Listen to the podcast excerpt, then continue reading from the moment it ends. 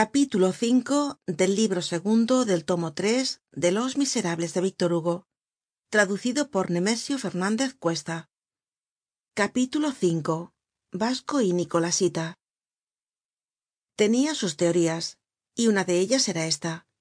Cuando un hombre se enamora apasionadamente de las mujeres y tiene una mujer propia de quien se cuida poco fea de mal genio legítima llena de derechos que cita en seguida el código celosa.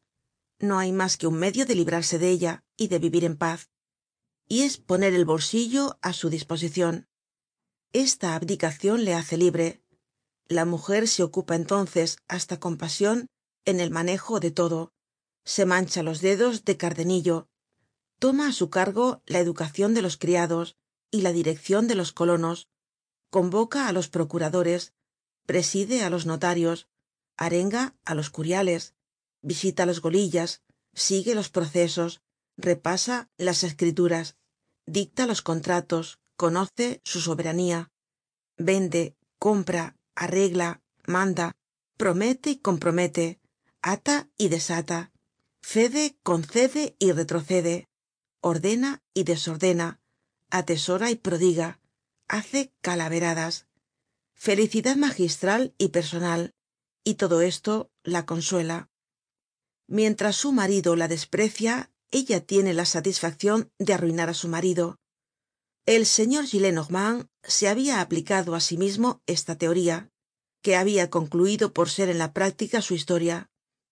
Su segunda mujer habia administrado de tal modo sus bienes que el dia feliz en que se quedó viudo solo tenia lo justamente necesario para vivir colocándolo todo á renta vitalicia es decir unos quince mil francos de renta cuyas tres cuartas partes debian estinguirse con él.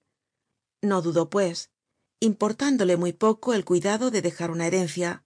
Por otra parte habia visto que los patrimonios estaban sujetos á ciertas vicisitudes y que podian convertirse por ejemplo en bienes nacionales.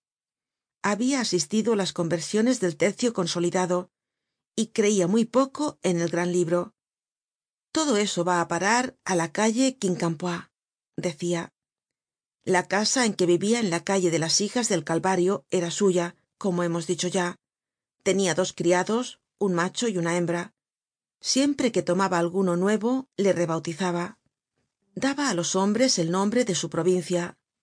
Nimois contoise poitvin picardía. El último lacayo que habia tenido era un hombre grueso cansino y fatigoso de cuarenta y cinco años incapaz de correr veinte pasos. Pero como era natural de bayona el señor gillenormand le llamaba vasco. En cuanto á las criadas todas se llamaban nicolasitas hasta la magnon de la que hablaremos mas adelante.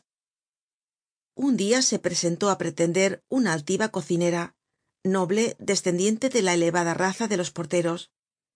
Qué salario quereis al mes le preguntó el señor gillenormand. Treinta francos. Cómo os llamais olimpia. Pues ganarás cincuenta francos y te llamarás nicolasita